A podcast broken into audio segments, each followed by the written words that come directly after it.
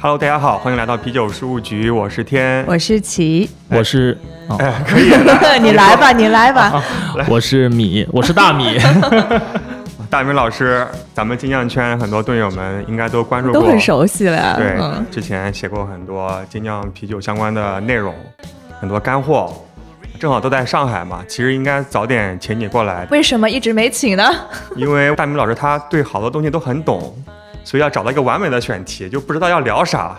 呃，其实我们很早就在聊能不能过来对录一期节目啊好像是。一年前在聊的时候说，当时想要聊一期酸皮，是吧？对，那个群你看都一年多没说话，啊，我记得最早的时候，二一年还是什么时候，我们就有了群。对对对，然后直到最近呢，前两个礼拜，也是很久没有去刷 BJCP 的考试，然后刷了一下，然后发现哎竟然过了，然后就秀了一个 BJCP 线上的一个证书。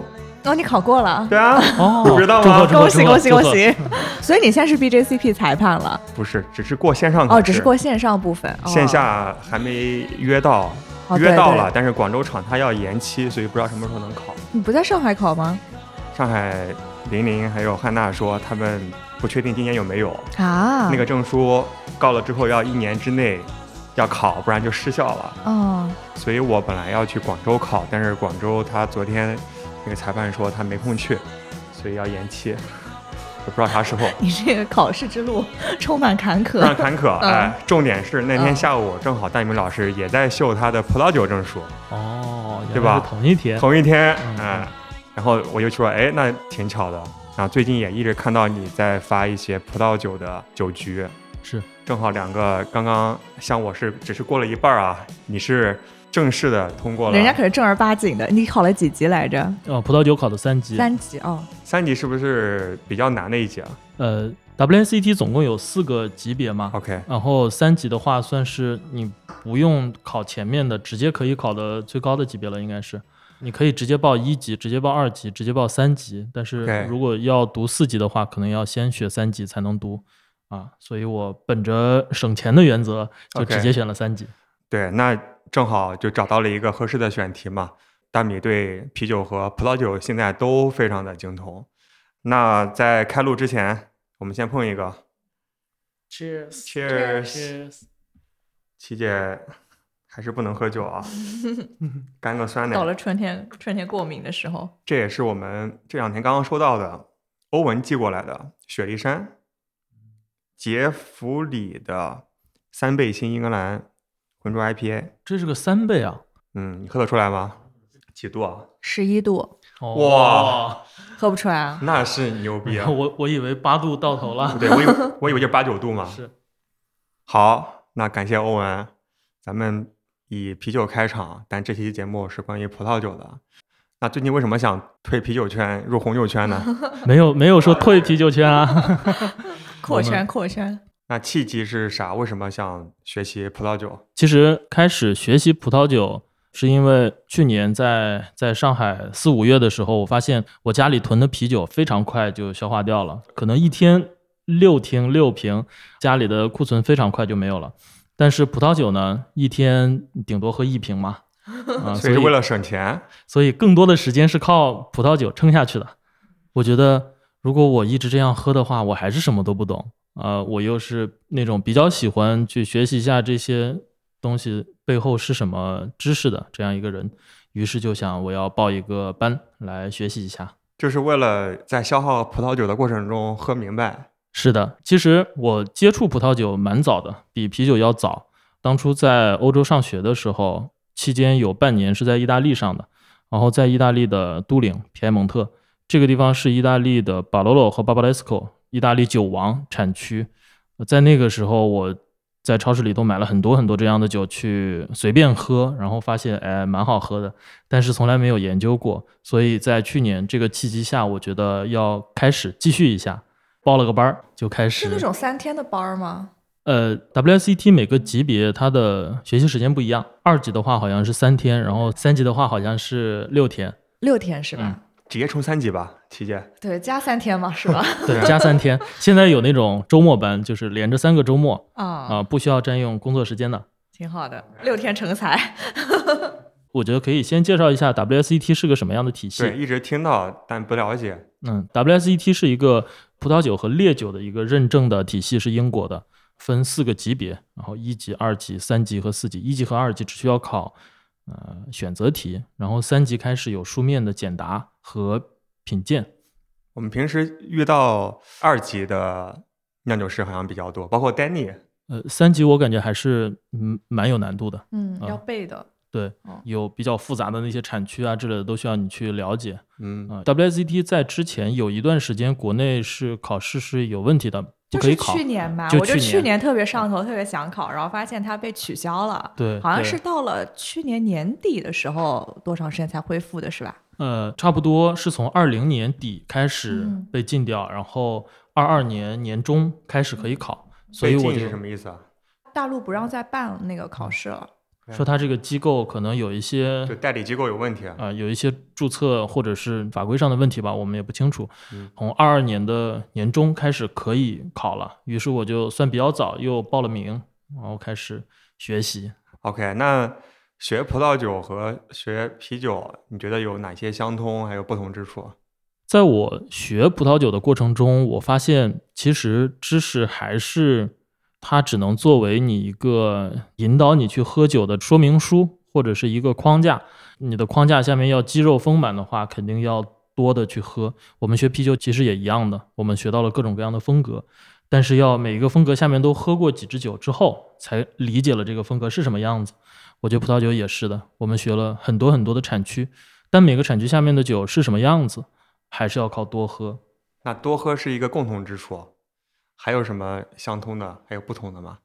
嗯，我觉得另一个相通的地方是，啤酒和葡萄酒都是发酵酒嘛，虽然它们原料不一样，但是你会觉得很相似。我们啤酒用酒花、麦芽、酵母、水发酵出来的啤酒，那么葡萄酒呢，就是用的葡萄汁和酵母，然后发酵出来的葡萄酒，发酵的过程是非常相似的。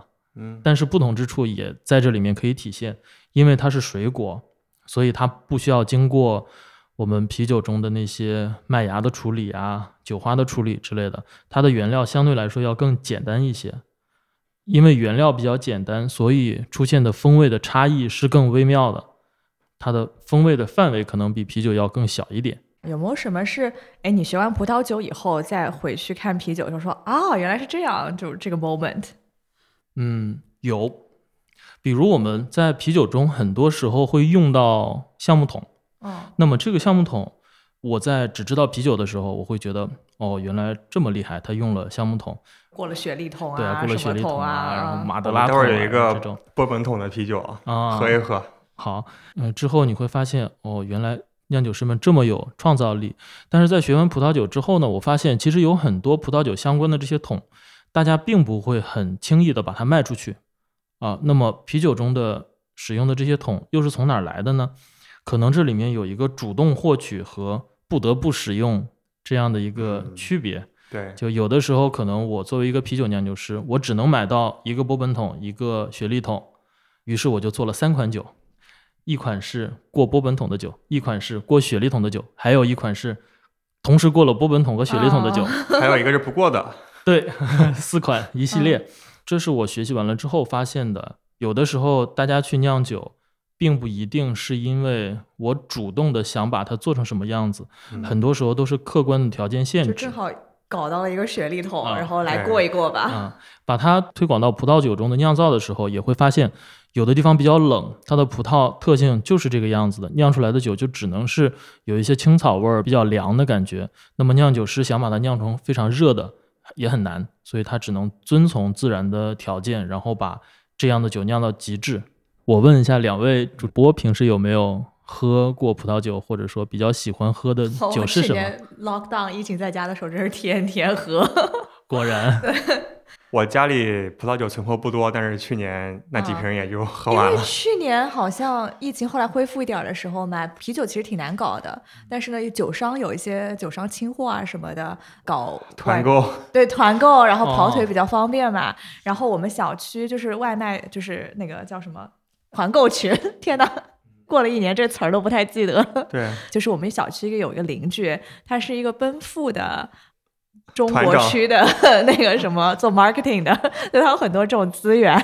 然后我们当时就搞了好多好多红酒在家喝。嗯，对我喝葡萄酒，坦白说，一些好的酒是挺好喝的，但是就感觉喝不明白，所以就很害怕进入一个新的领域，因为我觉得我可能和你某些方面有点像，要去决定入一个圈，我一定要把它搞明白。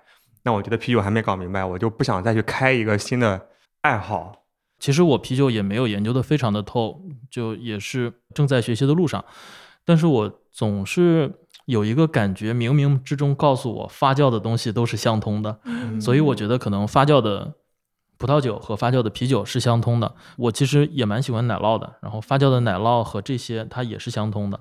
可能未来某一天，我想去研究研究臭豆腐，说不定研究，研究这个酸奶 也是发酵，啊酸奶很火啊，最近嗯，考虑一下。考虑考虑，先自己酿一波。泡菜呢。对，还有披萨啊之类的，都是发酵。是，我觉得发酵的东西就让人感觉非常的复杂，也很迷人。嗯，很美妙。嗯，对，葡萄酒和啤酒的关联，刚才你提到对葡萄酒桶有更好的了解，对于这些不同的葡萄酒桶赋予啤酒的风味儿有没有一些新的理解？有的。其实我们在喝啤酒的时候，有的时候会发现，呃一些酿酒师他用的桶，比如告诉你这是波尔多桶，这是勃艮第桶，或者告诉你这是某一种葡萄的桶，嗯，比如霞多丽桶、长相思桶。嗯在你具体的去学了每一个葡萄的品种特性之后，每一个产区的特性之后，你就会发现，其实有一些桶是不会给酒带来风味的。来，您展开讲讲，呃，我们不把它讲的这么具体，你可以举几个例子，咱们以免出现什么冲突。没事儿，我们节目不火，我以为是只有那没有那么大个不影响力锈不锈钢桶是完全没有味道的嘛？但橡木桶嗯不是应该多多少少都会有一些风味物质吗？嗯，不锈钢桶一会儿我们再单独讨论一下，啊这也是不同类型的不锈钢很有意思的，啊很有意思的三零四、三零二，就是一个非常常见的葡萄品种霞多丽。这个葡萄品种其实它本身没有什么味道，它本身被很多做葡萄酒的人形容成一张空画布，酿酒师想把它做成什么风味就可以做成什么风味。那它这个风味来源是什么？发酵嗯，所以它的风味来源就是发酵，就是霞多丽这个葡萄品种，它在做的时候经常会用到这样几种方法，因为发酵是一定的，那么它的酸度比较高，对主要是苹果酸，对所以会做苹果酸乳酸转化，把很多苹果酸转化成乳酸，酸度会降低，风味会带来更多的奶糖这种奶味儿，奶油会变得更柔和，口感也会更细腻一些。之后有可能会做酒泥接触，酒泥接触就相当于酵母自溶，带来一些饼干的味道。其实，在啤酒中不，是就是异味儿嘛？对啊，在啤酒中，我们觉得酵母自溶是异味儿，对，在葡萄酒中，很多酒都会用酵母自溶，比如香槟，香槟的饼干味儿就是那个臭臭的味道。对的，啊所以我在喝香槟的时候，我就觉得，嗯，不是特别能接受啊。所以它的风味很多的是通过工艺来实现的，并不是葡萄本身的风味。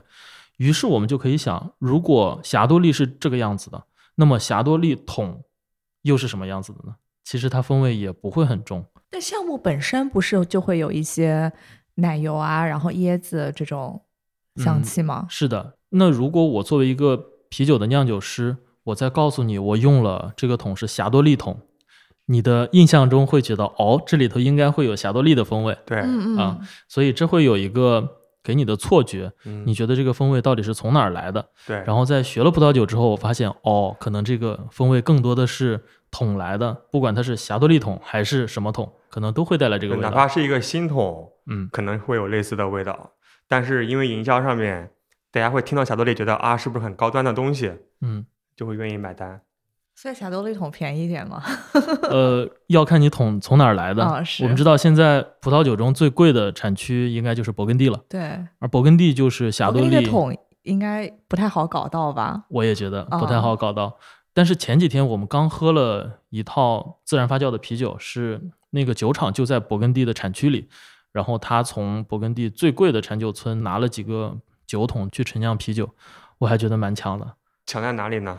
强在我觉得可能花了挺多钱吧，当然也有可能是你是怎么喝出金钱的味道？我我看了标了，我提前看了标，哦所以不知道但到底是是如果不看的话，你觉得一个好的过桶以及一个一般的过桶，它的区别在哪里？我觉得对于我们喝的啤酒来说，更多的可能看平衡性。它过了桶可以增加很多风味，但是这个酒是否平衡，这是一个最重要的考量标准，因为桶毕竟是一个外来的风味。我来举两个例子，一个是兰比克，兰比克的话。绝大多数的兰比克都会在初期年轻的时候过橡木桶，对，他把橡木桶作为一个陈年的场所，但是不会强调桶味儿。对，一到两年，他用的是旧桶，所以没有什么桶味儿。对，我们在一个小时之前刚刚和维维的 Chris 聊过，啊 我还记得。嗯，对，就是这一一到两年，因为用的是旧桶，嗯所以没有什么特别的香味。然后旧桶给它带来的就是克制的有限的氧化。对，这个就是回到你刚才说的，他并没有想去拿这个桶要做什么，它只是一个这是个传传统上一个容器而已。一个容器。但是我们知道兰比克有贵兹，有水果兰比克嗯。那么做水果蓝比克的时候，我们希望保持的是水果的新鲜的风味，所以就不会再把它放回到橡木桶中陈酿了。所以一个水果蓝比克在桶陈了两年的基酒，加了水果之后就装瓶了。那么这样橡木桶就不会给它带来风味。对，而且怕污染这个桶。对，啊，嗯，刚刚聊过，大家可以听我们上一期或者是下一期节目，还没想好播放顺序。好，对，但是也会有一些酒厂，它会把水果直接装进橡木桶里去跟着发酵，但是这个发酵还是不会带来什么桶的味道的。嗯啊，是，但是有一些品牌呢，它会选用一些带有风味的桶来陈酿它的蓝比克，比如天神之选里，呃比如苍天与疆土这些嗯用了雪莉桶的蓝比克。所以桶味儿比较重的感觉，一般用的都是雪梨桶、波本桶这种。某些葡萄是可以带来风味的吧？是的，某些葡萄可以带来风味，某些酒风味也比较重，所以就会用它们来做比风味桶。如说哪些葡萄品种？是有意义的，在宣传的时候。好，这是个很好的问题，嗯因为我们之前做过一个酒局，也是用三全的酒来做的，三全的葡萄兰比克之选。对，三全的葡萄兰比克 交叉对应的葡萄品种的葡萄酒，哦，这个很有意思。就蛮有意思的。会发现葡萄酿成酒和加进兰比克中风味是不太一样的。嗯，那么只有那些芳香型的葡萄和风味比较浓郁的葡萄加进兰比克中，才会带来很明显的味道。芳香型葡萄，比如雷司令、琼瑶浆、长相思、穆斯卡托这种葡萄，它是很香的。对，刚刚我们说的是白葡萄品种，红葡萄品种的话，就是那些单宁很重、风味很浓郁的，比如赤霞珠、梅洛，这一些会给酒带来很浓郁的风味。当它加进啤酒中的时候，那不同的添加方式以及不同的啤酒种类，它适应的过桶方式也是不一样的。对对，这是一个非常好的点，因为葡萄的风味，你猜一下，它是在果肉里还是果皮里？皮。对对对，这样让我们猜，肯定猜 猜不一猜不一样的嘛。这个 我肉不都甜甜的嘛，风味物质都在果皮里。嗯合情合理。就我后来才知道，就是酿葡萄酒的葡萄不都是比较小颗的，然后皮比较厚，然后果肉比较少，其实不好吃嘛。要分。啊我我在去年我在去年学酒的时候，我老师去了怀来，拿了一些当地的酿酒的葡萄回来给我们吃，我发现好好吃啊。但是每个人对葡萄好吃的定义可能不一样。一个红葡萄，如果你尝着感觉很涩，你觉得可能是不好吃。但是我在当时吃着，我吃葡萄是不吐葡萄皮的，他他喜欢喝酸啤，我会把葡萄皮直接嚼了吃掉，啊，然后带回来的那个品丽珠和赤霞珠，嚼起来就非常非常的甜，有嚼劲吗？对，有嚼劲，涩吗？嚼葡萄皮会涩呀，啊但是它甜和涩平衡掉了呀。OK，我就喜欢吃阳光玫瑰这种果肉大而饱满，然后皮薄的。然后你就会觉得酿酒葡萄可能不太好吃啊，他喜欢甜的。酿酒葡萄可甜了，只不过哦果皮有点涩。对，OK，就果肉很小了。行，那你刚才考我们的目的是啥来着？哦，对哦，风味风味物质在皮里。对对，风味物质在哪里？风味物质在皮里，所以我们去做酒的时候，要想获得更多葡萄的风味，肯定是要给它浸皮。这就像我们想要酒花的风味，然后需要做干头一样。浸皮指的是什么？浸皮就是指葡萄果皮不扔掉，然后在酒里面接着泡。酿酒不都是不剥皮吧？有剥皮的葡萄吗？嗯不是，是你捣碎了以后就浸在里面嘛，哦，OK，不然就绿掉了嘛。OK OK，所以说到，如果我们在啤酒中加葡萄的话，工艺上确实会有一些区别。我们可能加的是葡萄汁，对的，可能加的是葡萄汁和果皮分开加进去，可能加的是会整加果皮颗葡萄，进去吗？有可能。嗯，它只要杀菌之后加就可以，无所谓是什么，这不很麻烦吗？先把葡萄杀个菌。就买来的。嗯，哦哦，你猜猜给葡萄杀菌怎么杀菌？好问题，我刚想问。对，药水高温。就两个方法嘛，啊高温和低温嘛。啊啊啊啊！高温其实是会破坏风味和颜色，所以用低温。得多低呢？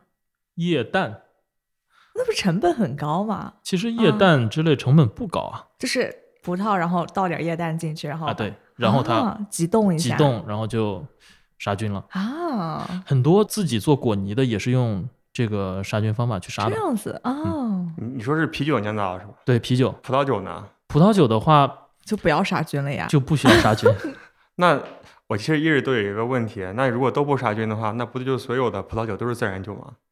这是个好问题。其实，在过程中会添加二氧化硫，当完全不添加二氧化硫的时候，才有可能像我们说的自然酒啊之类这样的概念。不是你问我们这知识点，你想聊啥来着？刚刚刚刚我们是一路对就是一路 一路走下去，我们一路走走岔题。等一下，就是啊，需要喝一口。喝一口来缓一缓。对我们这个问题开始于这开始于大米皮，老师吃葡萄不吐葡萄皮。浸皮，开始于浸皮，然后杀菌。那么加进啤酒中的时候是需要杀菌的。对，哎，所以水猴子那个加了霞多丽的葡萄汁我猜，啊葡萄汁啊，对，比较安全。所以霞多丽本身是风味比较弱的。霞多丽的葡萄汁的话，它的风味我其实没有喝过，但是我可以想象应该会比较呃寡淡一些。风味微妙一些。好，求生欲很强啊你。用词非常微妙。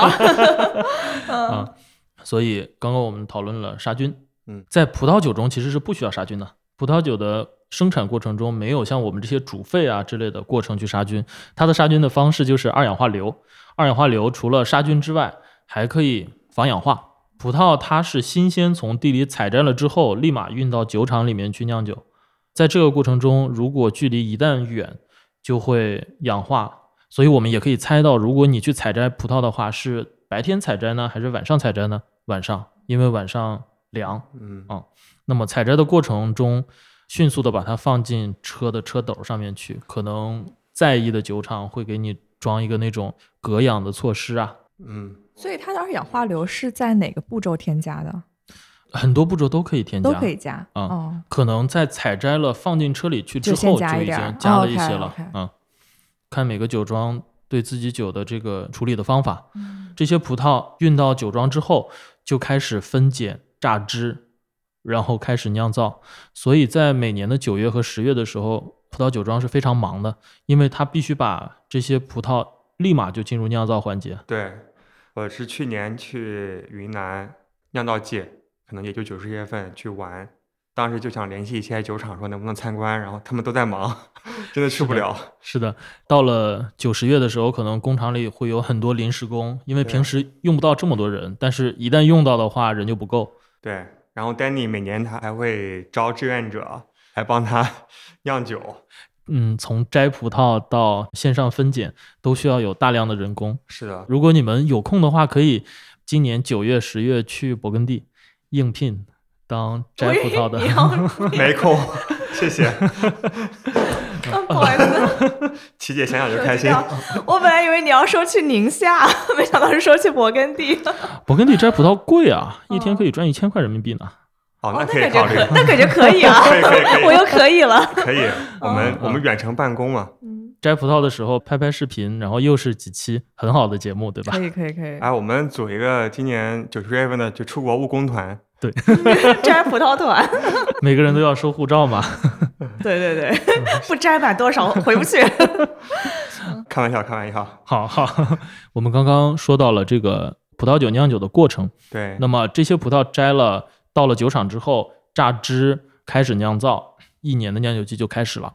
那么葡萄酒的后续处理其实相对来说会更多一些，酿酒师会去思考，我是不是要开始在发酵之前先做冷浸渍，就是还没有发酵的时候用葡萄汁去泡葡萄皮啊，会不会呃冷萃，哎然后会不会在发酵的过程中还把葡萄皮放在里面去继续跟着发酵？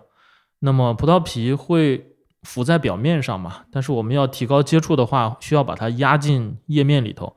那么这个压，我是用这个呃鳞皮啊、压帽啊、导筒啊各种方式。还可以用脚踩，啊。脚踩是另一个，啊是另一个另一个故事。脚踩一般是用 做单宁提取。对我有印象特别深刻。我当时去那个葡萄牙的时候，就看那个波特的那个酒厂嘛，里面的照片就是大家到了那个十月份收获季的时候，大家就手拉着手唱歌跳舞，然后就一边跳舞一边踩，嗯，很有意思，我也想尝试一下。好快乐。感觉那个务工团又多了一项任务，摘完葡萄可以踩。对，嗯，葡萄牙做波特确实嗯要用脚踩，踩不够四小时不准上来。好，讲到波特，这里顺便给大家普及一个，怎么又岔开了？对，又岔开了。那回到咱们讲这个流程的原因是说，不同啤酒过不同葡萄酒桶的一些讲究嘛。嗯，就除了葡萄品种之外，过桶方式也能够决定啤酒过葡萄酒桶有没有意义或者是风味的贡献。好，好，就是啤酒过葡萄酒桶，它首先需要确认过桶的时候这个桶的状态是什么。过桶可以很多种方法，一种是这个桶我把它处理好之后再去过，这个处理包括把里面的桶里面的东西全都清空，把桶里面的薄薄的一层内壁削掉，再把桶里面去烤焦，这些都是桶的处理。就是完整的处理掉之前的残留物。是的，这样的话，原先酒桶里边不管装了什么，可能都不会带来很多风味，它只是个容器以及它只是个容器目的风味儿。以及橡木的风味。那为什么不用不锈钢，要用这么麻烦的方法把桶过了，把橡木桶处理了，就为了得到一个容器呢？不锈钢是下一个话题啊。我刚发现我不是、啊，我就觉得不我们开的有锈钢不是点多便宜点儿吗？但是在整个酒的发展过程中，哦很多人都觉得有橡木桶味儿是一个高级的特征。对啊，但是我就理解，如果你是为了风味过桶是可以理解的吧？但你刚刚讲了，我经了这么多方法把这个桶的味儿给去了，它只是把桶作为一个容器的话，嗯那为什么费那么多功夫去折腾，而不是搞一个不锈钢桶嘛？反正都是为了容器嘛。因为橡木桶先出现，不锈钢桶再出现的。对啊，但是都已经到现代了嘛，不是？橡木桶还是会有一些优势，比如说一些桶味儿，橡木的味道还是在的，还有缓慢氧化。啊、第三个就是不锈钢以及各种金属对于长期存放液体是有一些风味上的变化的，有就这个可能会长期得有风味上的变化。大概五年以上。呃，这个我不太、嗯不太清楚。这个嗯是四级的内容，还没有涉及。嗯，但是还有算了，我我不再展开了。我们俩问题太多。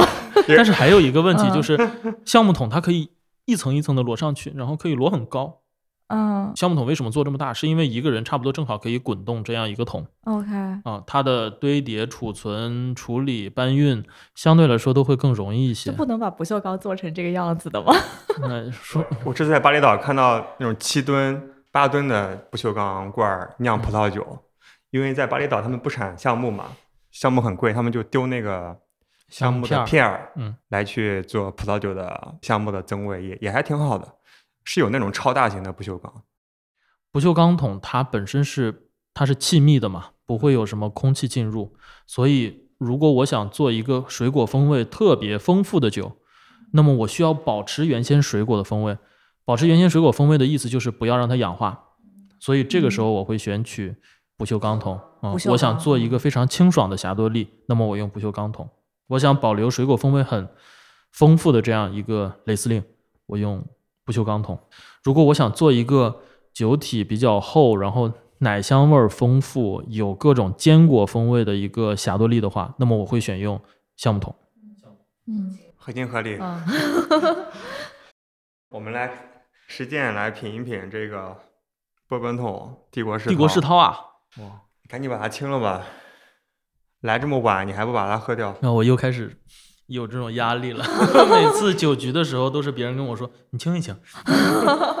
这个不是压力，好酒啊！这个现在喝另外一个好酒，还是契约的重返末路二零二二波本桶帝国世涛啤酒。就是之前欧文那期节目，他说，哎，好像是在去年的这个时候在清关，清了一年啊。不对，这是二零二二年八月三十号生产嗯的，嗯，酒精度十四点五度，”我们这两罐喝下去，相当于 一瓶半葡萄酒。琪姐在 很酸的看着我，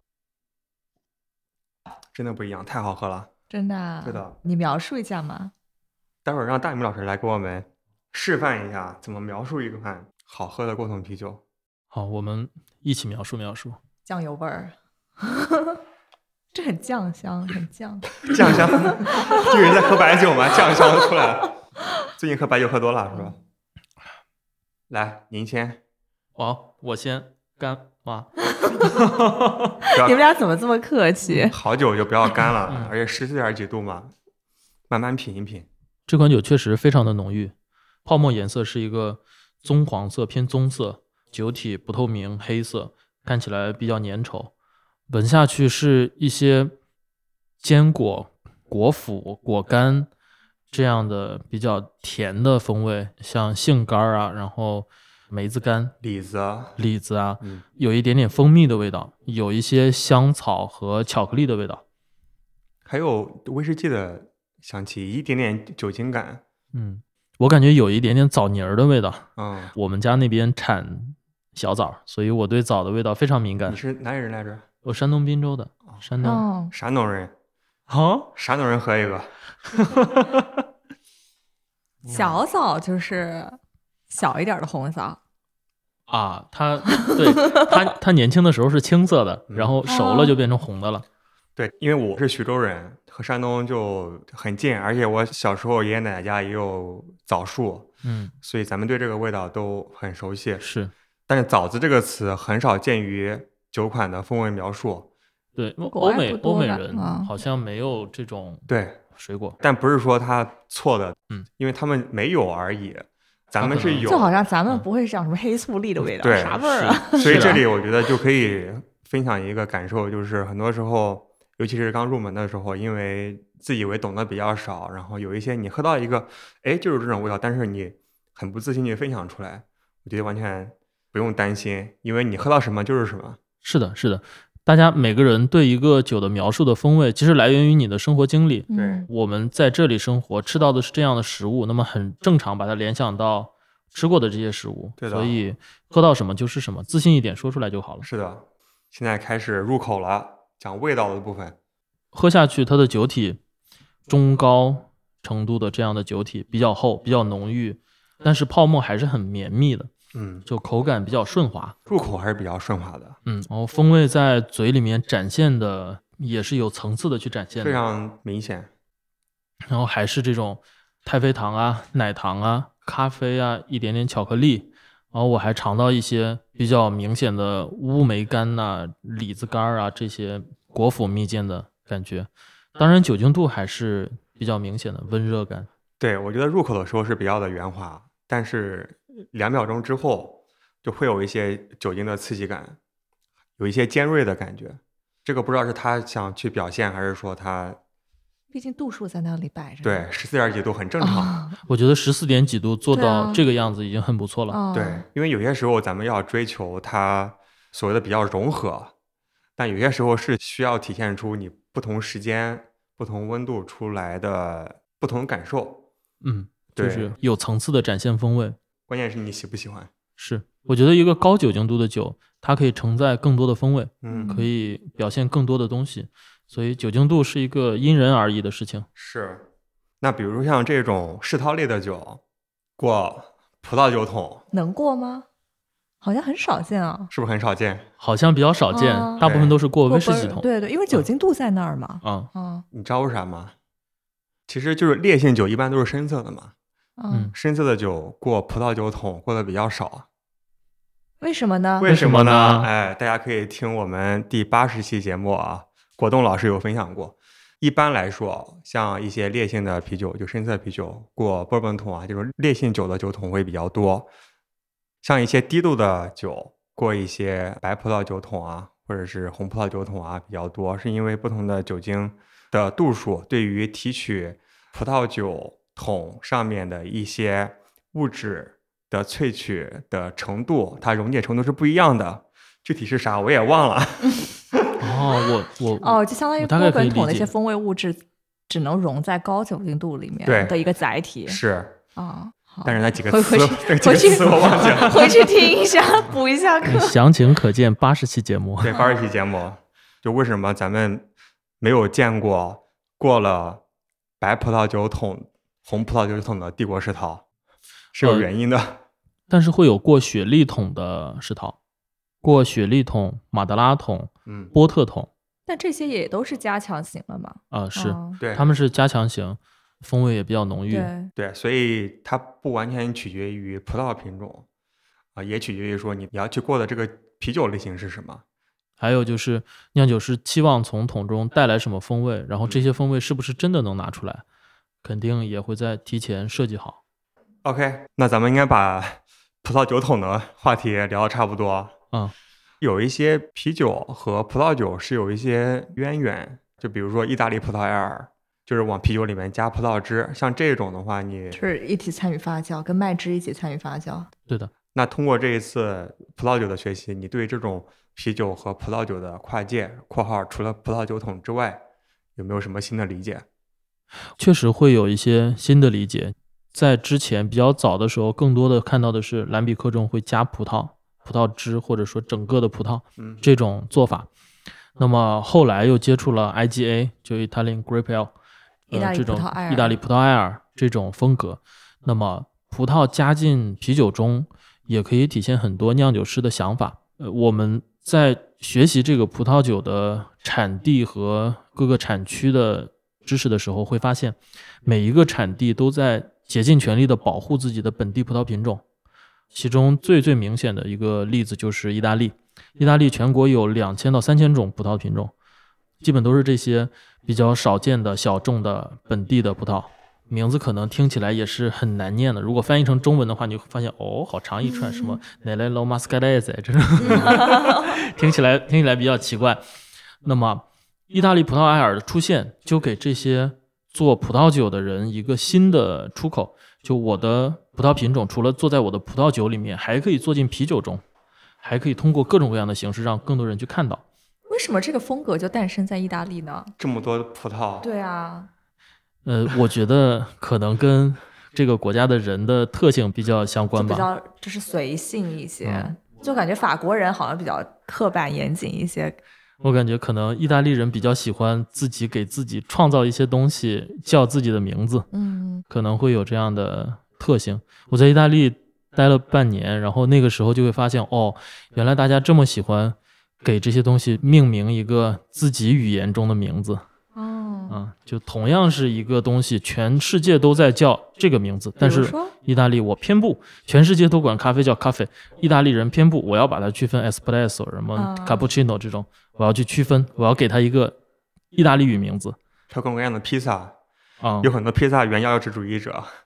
是吧？我也不能接受菠萝披萨，哦，我太喜欢菠萝披萨，好挖眼，the best。对，就是他们对于自己的传统是有一定的坚持，嗯，就有一定的民族自豪感吧。正好他们有这么多种葡萄，那就拿来酿酒了呗，是的，酿酒就形成传统了。于是就出现了意大利葡萄艾尔这个风格，我们就可以尝到很多呃哎，这个风格在 BJCP 里吗？好像是在的，哦，在的，应该是在后面有一个就是新世界，就新的那个风格，嗯，还有包括像什么阿根廷 IPA 啊都有。哦嗯，还有这个另一种 IPA 叫做 Irish Pale Ale。Irish，好的，之前有一个威士忌做了一个所谓的过 IPA 桶的威士忌，然后发现它是过 Irish Pale Ale。啊，咱们再拉回来一点儿，就就是除了这个产地产地，对，就除了这个最有名的 IGA 以外，那么还有哪一些比较有趣或比较有意义的加了葡萄的一些啤酒，或者是葡萄酒里面应该不允许加啤酒吧？嗯好像没有。对，感觉是个挺封闭、很严肃的一个酿造方式。嗯，因为葡萄酒的酿造整个过程可能牵涉到好几个节点去收税，所以他一定要把法规做得很严密，才可以执行下去。那么加葡萄的啤酒也是不是没有很多啊？加葡萄的啤酒好像大部分都是酸啤酒，果泥，果泥也会也会一些有一个葡萄味儿加特别重的多汁葡萄，对对对，啊嗯，对，蛮好喝的，我记得葡萄香草嘛，啊啊，啊葡萄香草巧克力。对，那在啤酒界，其实葡萄就作为一种水果来去添加，提供一些水果的风味儿。但是在很多法国和比利时做的自然发酵酸啤酒里面，很多葡萄是为了去给它展现类似于葡萄酒的这种风味的，比如康迪龙，比如三全这些比较不错的兰比克酒厂，他们会加不同品种的葡萄，试图去体现不同葡萄品种在酒里面的不同。嗯比如三全有这样的产品，它有加的雷司令的，有加的德国丹菲特的，啊嗯，，比如第二回音会有加黑皮诺葡萄、灰皮诺葡萄、琼瑶浆、雷司令都有。哎，所以你之前办的酒局就是把三全家的这些葡萄的酒款拿出来，然后跟这个葡萄品种的葡萄酒来对比，是的，大家有什么那个反馈吗？大家会发现哦，原来相互都没有找到什么特别多的联系。对，嗯，举个例子，雷司令葡萄是一个香气非常浓郁，那种桃子啊杏，子然后杏子啊、这种香气，加上一点点汽油的味道，嗯，把这种葡萄加进了三全的蓝比克里头，会发现哦，就像加了桃子一样，和葡萄酒好像联系没有那么的多。对，嗯，就所以说，大家以后看到加了这些什么过什么葡萄品种的桶的啤酒，其实就不要抱太大的跟这个葡萄酒本身的一个期待。是，我觉得从经验出发，可能你会发现，哎，和你的想法完全不一样。就是同一种物质在啤酒和葡萄酒中，因为有很多化学反应嘛，最终喝到你嘴里面的体现表现是不一样的，有可能。有可能。嗯 OK 我觉得这也是有趣的地方，而且葡萄品种的不同，确实也会有一些差异嘛。举个例子，我们知道黑皮诺是一种比较淡的葡萄，它的皮儿薄，然后它做出来的酒颜色也比较浅，单宁也比较淡，然后风味会比较优雅一些，比较微妙一些。那么黑皮诺这个葡萄加进啤酒中，同样也会风味比较轻盈。那么赤霞珠这种葡萄，它的皮厚，然后风味浓郁，做出来的酒也很浓郁，也很就是有力量。那么这种葡萄加进啤酒中，同样也会带来类似的特性。OK，你最近还组过什么有意思主题的酒局吗？最近就是组了两个主题比较类似的，一个是葡萄蓝比克和对应的葡萄做的葡萄酒嗯，的一个对比酒局，一个是勃艮第的啤酒厂和勃艮第的葡萄酒啊，之间的对比。这个有什么好玩的发现吗？嗯，我们发现，包括过了勃艮第的不同的葡萄酒桶，以及加了一些不同的葡萄做出来的酒和勃艮第的葡萄酒之间，会有一些共性，就是大家相对来说都比较轻盈，然后风味会比较微妙一些。嗯，那勃艮第的啤酒厂跟其他的厂牌有什么主要的差别是啥？就就比较轻盈嘛？就我觉得它的最大的差别，也是最大的优势，就是它可以在自己名字里头放一个勃艮第，啊，啊，这听起来感觉能多卖三十块，财富密码，而且还是祖祖传的。真的。但是有另外一个，我在跟葡萄酒的朋友接触的时候，我发现很多很多喝葡萄酒的朋友都会认识一个啤酒，嗯，而且他们都会尝试去喝。你说这个酒叫女公爵，哦，因为女公爵的名字是勃艮第女公爵里面有一个勃艮第财富密码了。财富密码。它跟勃艮第有什么关系啊？我也很好奇这个事情。我之前有搜过，但记得不太清了，好像是他那个用的那幅画上那个女子，好像是跟勃艮第有一些什么关系。OK，财富密码，挺有趣的。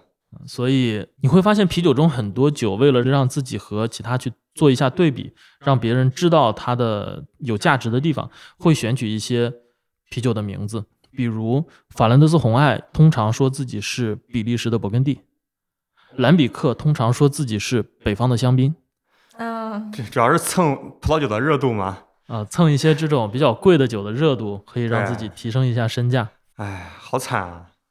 精酿行业咱们要蹭葡萄酒这些热度，所以我在开这种酒局的时候，我都会设置一个呃问答环节，问答环节。啊上一次我做那个勃艮第的啤酒厂和勃艮第葡萄酒对比的这个酒局的时候，后边设置了一个抽奖环节，就大家是回答问题再抽奖。其中有一道问题是：以下五款酒哪款最贵？其中有两个是啤酒，有三个是葡萄酒。三个葡萄酒分别是乐化呀、康帝呀，然后双击啊这种，可能每瓶啊一瓶就很几万块。贵的呀，呃，啊每瓶几万块、啊上十万块。然后那个选项里头最贵的是康帝龙的唐吉诃德。哈，那个要多少钱康帝龙的唐吉诃德是一个零八年的意大利葡萄艾尔，啊？就加了意大利葡萄的一个兰比克，它现在成交价大概十几万吧，我知道的有十八万左右买到的哇哦，一瓶。中国什么时候有十万的啤酒？嗯、期待一下啤酒事务局做一个合酿，我们卖到这个价格。咱们中国现在精酿越来越好，包括自然发酵也是有一些人在做，但是他们可能没有在宣传。嗯，那么正好你现在对葡萄酒也很专业嘛，有没有什么建议给到咱们中国精酿厂牌？如何应用这个？财富密码，除了借它这个名字之外，就比如说怎么更好的应用葡萄啊，怎么应用橡木桶啊？呃，毕竟我还只是学了一些葡萄酒的知识，还没有什么非常深入的酿造啊之类的嘛。但是我觉得天马行空的提一些嘛。从我这个仅有的这些知识里面，我觉得使用葡萄和应用葡萄是给啤酒提升一些复杂性和广阔空间的一个非常好的方式。因为我们中国也有很多葡萄产地，像宁夏、像河北、像云南，都是很好的葡萄产地。从这些地方买葡萄加进自己的酒里面，也是一个可行的方式。啊，新鲜的葡萄九月、十月都可以买得到的。我们知道有很多飞行的葡萄酿酒师也是买葡萄来自己做酒。对那么比如说作为，呃，然后，好的，我以为你 Danny 是个梗啊我以为你说比比如啊，Danny 是我们之前就是我们在大理就遇到的一个葡萄酒酿酒师你。想的是哪个 Danny 啊？嗯，不是，我想的不是 Danny，是另一个哦 有台啊，你说杯弓蛇影啊？啊啊啊啊！可以说呀，小普酿造挺好的。之前喝到了一个今年的限量款，是个麻酱的那个，啊，杠上开花，但是我也不懂，我觉得挺好喝的。蛮神奇的，风味风味也蛮浓郁的。喝了那个戴老师的那个 cider，那个很好喝。对，但是就是你刚才是说有很多飞行酿酒师，对，会有很多酿酒师，他们自己没有葡萄田，但是是买的葡萄来做酒。那么这种方式也可以应用到我们的啤酒中。我们可以买一些葡萄，然后用在啤酒中。那怎么可以用的更有意义、更好呢？我觉得这就需要酿酒师对葡萄品种有一些了解。在一个比较风味比较爆炸的一个酒里面，我可能不会去选用霞多丽，我能选一些长相思啊、雷司令。就对葡萄首先要有一些了解，知道什么样的葡萄风味是浓郁的，什么样的葡萄加进酒里面是有效的。嗯，另外就是多尝试一些葡萄酒，可能会带来一些啤酒酿造中的一些工艺上面的新想法。嗯，因为现在中国也有很多葡萄酒的酒庄，有些还挺不错的嘛，所以是可以中国啤酒很好喝啊，我觉得。对啊，所以可以用嗯起来，嗯，也是原生于中国的。是距离近的做一些合作，对，我们把葡萄酒桶拿过来过一过啤酒，然后过完了之后把啤酒还回去，再回去你再 做一做过啤酒桶的葡萄酒。哎，你这预测了我们明天或者是后天发的节目，就是我们聊了一期莱州蒸馏厂威士忌嗯酒厂的节目。啊，莱州蒸馏厂他们有很多橡木桶，过了威士忌之后呢，就卖给对面的南门，南门过完酒又卖给他们，嗯，永动机。对，中间再掺进来一个葡萄酒厂，三个转了起来。很有意思，就多用一用。包括像黄酒啊，嗯啊以往是过酒坛的嘛，嗯，现在有橡木桶，那是不是可以试一把？确实会蛮有趣。对，行，那最后请大明老师分享几个喝葡萄酒的好地方。好，上海的话，我会推荐这样几家店，一个是九云研究所，在徐汇吴兴路，它是和九云的那个线上平台价格啊比较像，然后大概在店里会贵个几十块的服务费，我觉得性价比比较高。OK，然后酒的选酒，勃艮第啊、意大利啊、波尔多都会有，比较不错。那么在这里人气也是非常旺的，因为经常去的时候需要订座位，嗯然后可以喝到很多很多酒。第二个就是三年间，他是我学酒的时候一个老师梁阳，他是创始人之一，也在衡山路附近，嗯，叫三年间，是很老牌的店吗？好像是创始人基本上都是盲品冠军，哦，很强。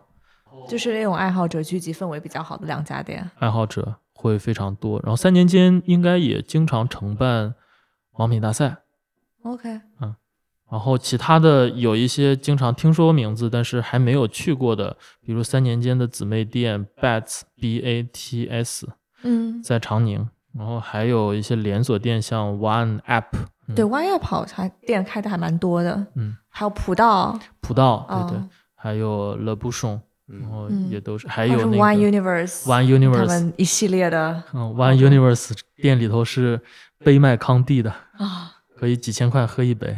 哇还有 Living Ones 也在愚园也在路上，长宁，对，嗯，也在长宁。，OK，那我们就把上海的这些店名放到我们本期节目的节目简介 show notes 里面，大家可以跟着去喝一下。大明老师最近还想办什么酒局吗？嗯，最近感觉你做的很用心哎，还有抽奖答题，就很精心设计。就我我做酒局，基本门票都是收不回使用的酒的，但嗯是蛮有意思的。我会想做一些这种比较融合一些，可能会想把一些喝葡萄酒的朋友拉进我的酒局里，然后做一个啤酒主题，把喝啤酒的朋友拉进来做一个葡萄酒主题，相互穿插。除了我可以讲之外，参加的人相互之间的交流，也可以让大家学习到很多东西。嗯没错，所以接下来我可能会组织一些纯葡萄酒的入门局，面对啤酒的朋友，然后组织啤酒的入门局，面向葡萄酒的朋友。做起了桥梁。那挺好。嗯，对，下次酒局叫我们，好，大家一起喝一喝，然后对一起传播一些跨界的知识。嗯，有机会我们也可以一起合作来做一个这样可以的酒局搞个全国直播呗，直播呀，直播呀。播播播，来嘛。来，这个酒真的很上头。嗯，哇，你喝的好快。那你接下来有没有什么个人上面的打算和计划？呃，因为写写公众号是我业余的一个爱好嘛，所以我会继续把我公众号的内容丰富一下，会加一些葡萄酒啊、威士忌相关的内容。当然，我也更希望的是这些内容和啤酒可以穿插起来，让每一个不同酒类的读者都会在里面找到新的东西和新的想要知道的东西。所以这里插播一条硬广，朋友们，如果你想学习葡萄酒，也可以关注我的公公众号。公众号叫啥来着？我的公众号叫富大米先生，搜索添加关注，最好添加还要加星标。星标是吧？嗯，行，那这期聊的差不多，主要是这个波本桶帝国世涛太上头了。上头了，对我感觉在某一个时间点，天的话突然变少。这个这个酒有上头，真的。而且我们刚刚在你来之前，我们聊了一期三全的节目，是是下午，你来二十分钟之前嗯，对的。流水席。我的天哪，是 Chris。对，待会儿去找他喝酒吧。好来来来 来谢谢大明老师，也谢谢大家，拜拜。好，拜拜拜拜拜。